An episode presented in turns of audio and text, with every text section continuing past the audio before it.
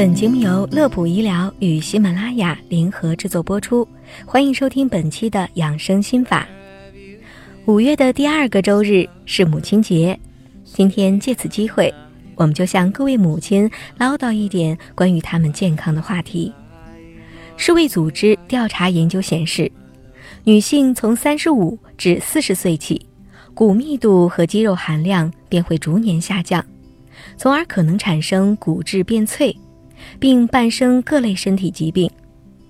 临床诊断也表明，女性比男性更容易遭受到骨科疾病的威胁，特别是在女性绝经后，有半数以上的女性都会出现骨质疏松和关节炎的问题。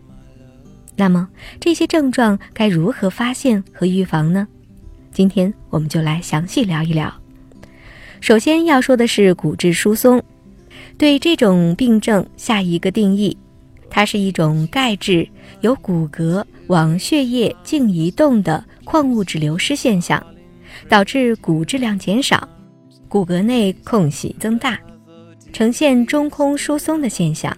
但是这种疾病在早期对人体的影响不大，很难察觉出来，所以特别提醒绝经后的女性，一旦表现出以下情况，就要注意了。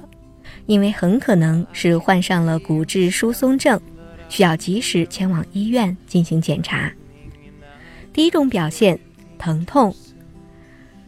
原发性骨质疏松最常见的表现就是疼痛，这其中以腰背酸痛最为常见，情况严重者翻身、起坐及行走都会有困难。第二种表现，身高缩短、驼背。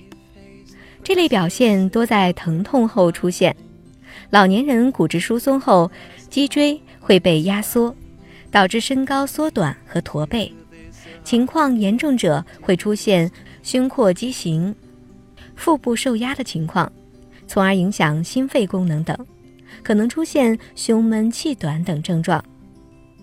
第三种表现，骨折。骨折是退行性骨质疏松非常常见和严重的并发症，主要表现为非外伤或轻微外伤就会发生的脆性骨折，常见部位为胸、腰椎、髋关节、手腕和肩关节。接下来再说第二种中老年女性常见骨科疾病——骨关节炎。骨关节炎的病因是关节软骨蜕变、剥脱。因为关节软骨随着年龄的增长以及多种原因，会导致损伤及磨损。因为软骨一旦磨损后很难再生，此时没有了软骨的保护，骨头表面的骨膜和骨膜在运动时会摩擦。由于它们上面的神经非常丰富，所以会感到疼痛肿胀。对此，我们也请来了骨科专家，给出预防以上疾病的建议。就是养成锻炼身体的习惯，并注意补钙。正如开头我们所说，人体的骨密度通常在三十五岁前后达到峰值，此后随着年龄的增长，骨量会开始流失。如果不早期预防，日后可能就会面临骨质疏松的风险。这里建议女性三十五岁以后养成锻炼身体的习惯。频率在每周两到三次，建议以慢跑或跳绳为主，避免过多的爬山或者爬楼，以免膝关节的过度磨损。